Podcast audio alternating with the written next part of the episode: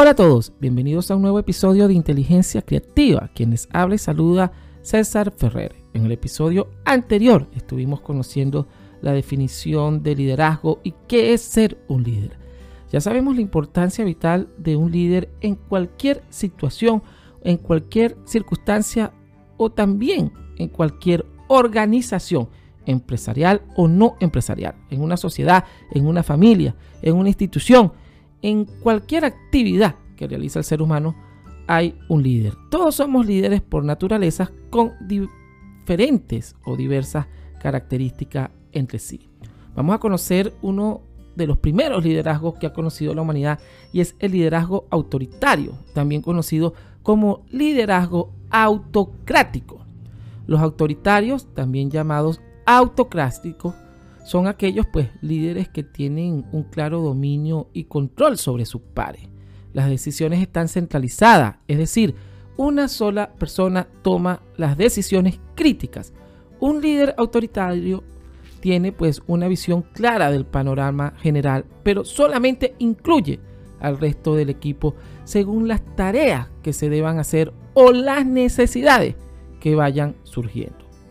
Los líderes autoritarios actuarán de manera personal cuando deban elogiar o criticar a alguien, pero claramente se separan del resto del grupo, a pesar de que no de que uno o algunos puedan pensar que un líder autoritario es alguien desagradable, normalmente no es así, rara vez son abiertamente hostiles, en cambio por lo general son amigables o a veces hasta impersonales. Por eso es que caen en algunos momentos en el autoritarismo y se suelen revestir de carisma los líderes autoritarios. De hecho, si hacemos un esbozo por la historia mundial, vemos que los grandes líderes autoritarios a nivel global tenían un cierto carisma entre las masas en distintas organizaciones, ya sean políticos o no políticos. Un líder autoritario, pues se podría asociar con las siguientes declaraciones. Prioriza su propio aprendizaje por encima del equipo. Cuando hay discrepancias dentro de la empresa, su visión por lo general es la correcta y la de los demás la incorrecta. Si opina demasiada gente, no se puede trabajar bien y centraliza todo el poder. Ignora quienes tienen ideas diferentes a él en algún proyecto en el que esté a cargo o en la dirección de un mando específico. Liderazgo participativo o también conocido como liderazgo democrático. Los líderes participativos o también conocidos como líderes democráticos reciben con los brazos abiertos las opiniones de todos e incentivan la colaboración a pesar de que ellos tienen la última palabra, estos líderes pues son aquellos que distribuyen las responsabilidades de tomar las decisiones entre todos. Los líderes participativos pues son parte del equipo, invierten tiempo y energía en el crecimiento de sus colegas, porque ellos saben que a la vez eso les va a servir a ellos mismos para cumplir con los objetivos finales. Te destacas en los ambientes grupales colaborativos, es muy probable pues, que ese sea tu estilo. Recordemos que todos los seres humanos de alguna u otra manera han sido o son líderes en situaciones específicas. Liderazgo que delega, el líder que delega eh, es ese liderazgo que, o ese es ese tipo de líderes que ofrecen muy poca orientación al grupo y otorgan total libertad a los miembros del equipo. ¿Para qué? Para que tomen decisiones. Los líderes que delegan se separan del grupo y eligen no participar ni interrumpir durante el curso de un proyecto. Sus comentarios son poco frecuentes. Los miembros del grupo incluso, escuchen bien, pueden llegar a olvidar cómo es el líder para cuando termine el proyecto el liderazgo visionario, que es otro tipo de liderazgo. El liderazgo visionario, pues, es comprobable con ese estilo de liderazgo autoritario. Los líderes visionarios tienen visiones claras de lo que va a suceder a largo, a largo plazo y de alguna u otra manera son capaces de inspirar y motivar a otros.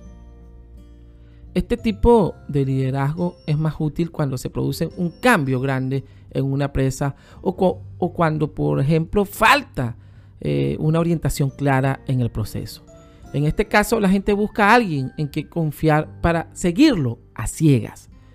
Es menos eficaz cuando otros miembros del equipo también son expertos y tienen ideas u opiniones diferentes a las del líder esos otros integrantes del equipo no querrán seguramente seguir a ciegas a un líder con el que no están de acuerdo en algunas situaciones. El liderazgo estilo entrenador o coach. Un líder con estilo de entrenador es capaz pues, de identificar las fortalezas y debilidades de otros miembros del equipo, pero los puede entrenar para mejorar también tienen esa capacidad de vincular esas habilidades con los objetivos de la organización en la que se encuentra inmerso este líder. Resultan convenientes cuando el líder es creativo, tiene buena predisposición para colaborar, colaborar de alguna u otra forma y también es importante que este tipo de líder sepa hacerse a un lado y darle autonomía a la persona. Es decir, son líderes inspiradores, motivadores y también en algún momento determinado saben cuándo hacerse a un lado. Hay otro tipo de liderazgo también conocido como el liderazgo afiliativo, que es el que se centra en las relaciones. La intención de un líder afiliativo es generar armonía en una organización. Estos líderes carismáticos trabajan para generar relaciones y fomentarlas dentro del ámbito laboral con lo que se logra un ambiente de trabajo colaborativo y muy positivo. Un líder afiliativo es de gran ayuda cuando se está creando un equipo nuevo o cuando hay alguna crisis, ya que en ambas situaciones es necesario fortalecer la confianza. Sin embargo, este estilo pues, de liderazgo puede ser dañino cuando el líder se centra demasiado en caer bien y menos en la productividad y los objetivos de la empresa. Es decir, invierte, puede que este tipo de líder invierta mucho tiempo en ser carismático, en caerle bien a todos y por alguna u otra razón desatienda otras cosas importantes dentro de su asociación. También tenemos el liderazgo democrático o el líder democrático.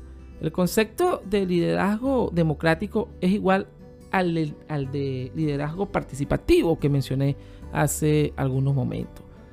Eh, se incentiva que todos los miembros de un equipo participen y compartan ideas. Como resultado, el equipo se siente empoderado, a pesar de que el líder es en definitiva quien toma la última palabra. Este tipo de liderazgo democrático funciona perfectamente en equipos con integrantes experimentados, en el, que pues los miembros pueden contribuir con aportes fructíferos. El impacto es menor en los equipos con gente que no tiene tanta experiencia ni conocimiento sobre los temas. Tampoco debería pues usarse en situaciones en las que se requiere actuar de inmediato en situaciones o contextos críticos. Y hay otro tipo de liderazgo que es el liderazgo que marca el paso, el líder que marca el paso, que guía y orienta. Un líder que marca el paso es un ejemplo de gran productividad, rendimiento y por supuesto que calidad. Se supone que los miembros del equipo deben seguir sus pasos. Si los miembros del equipo no pueden seguir el ritmo, los líderes de este estilo se ocuparán ellos mismos de realizar las tareas correctamente. El liderazgo que marca el paso es eficaz cuando el líder establece requisitos claros y motiva a los miembros del equipo, por supuesto que a cumplir con las fechas de entrega. Sin embargo, no funciona cuando los miembros del equipo pierden la confianza en el líder y se estresan se sienten abrumados con mucho trabajo o desmotivados. Hay un liderazgo que Lewin, uno de los grandes autores sobre los 11 tipos de liderazgo en el mundo actual, habla del liderazgo dominante. El liderazgo dominante pues se puede comparar con el liderazgo de directivos o co-directivos. En este estilo el líder tiene las metas y los objetivos claros. Los comunica al equipo y espera que los demás lo sigan usa procedimientos y políticas para generar una estructura. El liderazgo dominante normalmente pues, se usa con otros miembros del equipo que no tienen habilidades o experiencia. En estas situaciones, los miembros necesitan una estructura para saber cómo realizar sus tareas. También es muy útil en situaciones de emergencia cuando no hay tiempo para debatir. Este estilo de liderazgo se debe usar en combinación con otros si se quiere aplicar realmente en una empresa. Y tenemos también el liderazgo transformacional. Además de la teoría del liderazgo que plantea Lewin, el liderazgo transformacional, también conocido como liderazgo emocional, ah, destaca en la transformación y en la trascendencia. Ambos estilos fueron documentados en alguna, alguna vez por eh, Bernard Bass, psicólogo estadounidense que estudió el comportamiento organizativo y el liderazgo que hay en las personas. La teoría más popular de Bernard Bass es que el liderazgo transformacional, también llamado modelo de las cuatro I's, este, busca que los líderes transformacionales efectivamente se ganan la confianza y el respeto de quienes quieren seguirlo. Consideración, estimulación intelectual, motivación, inspiración, influencia están presentes en este tipo de líderes. Que guía, que orienta, que motiva y hace que trascienda la persona o la empresa como tal. Y el liderazgo transaccional, como lo están escuchando, transaccional. Este concepto que lo trae a cotación el gran sociólogo, estudioso, investigador Max Weber en alguna ocasión, eh, es este, ese liderazgo transaccional se usa en el castigo y la recompensa. ¿Para qué? Para motivar a los miembros de un equipo. Este tipo de líderes creen que con una cadena de mandos clara se llegará a un buen rendimiento. Los miembros del equipo deben seguir las instrucciones y el líder los controla de cerca. Estos son algunos tipos de liderazgo basados en la teoría de Weber, de Lewin, de Bass, grandes investigadores a lo largo de las últimas décadas de los tipos de liderazgo dentro de las organizaciones empresariales, pero que también están en cualquier tipo de organización, en una pequeña empresa, en una mediana empresa, en una gran empresa o también en partidos políticos, en instituciones religiosas, en instituciones educativas, en instituciones que están presentes dentro de la sociedad. Siempre vamos a encontrar diferentes tipos de liderazgo. Hay más, hay algunos investigadores que hablan de otros tipos de liderazgo. Estamos trayendo esta serie de los tipos de liderazgo. En este caso, basamos este episodio en la teoría de Lewin, de Max Weber y de Bass, que hablan de estos tipos de liderazgo, teniendo en cuenta que para poner en práctica, para desarrollar y cumplir ciertas metas, obviamente necesitamos de liderazgo o de asumir liderazgo, porque todos los seres humanos estamos llamados a asumir liderazgo en diferentes situaciones. En la casa, un padre y una madre son los líderes de esa familia.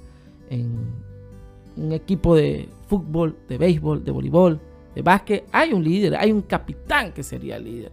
Y así sucesivamente en cualquier ejemplo que podamos hacer. Por eso es bueno conocer los tipos de liderazgo y en cuál te encuentras tú o cómo puede funcionar un emprendimiento, una empresa y qué tipo de liderazgo se necesita en un momento determinado. Escuchaste inteligencia creativa y te sugiero y te recomiendo que te suscribas para que no te pierdas ningún capítulo de inteligencia creativa en las distintas plataformas. Dale me gusta y los espero en el próximo episodio de Inteligencia Creativa, el podcast.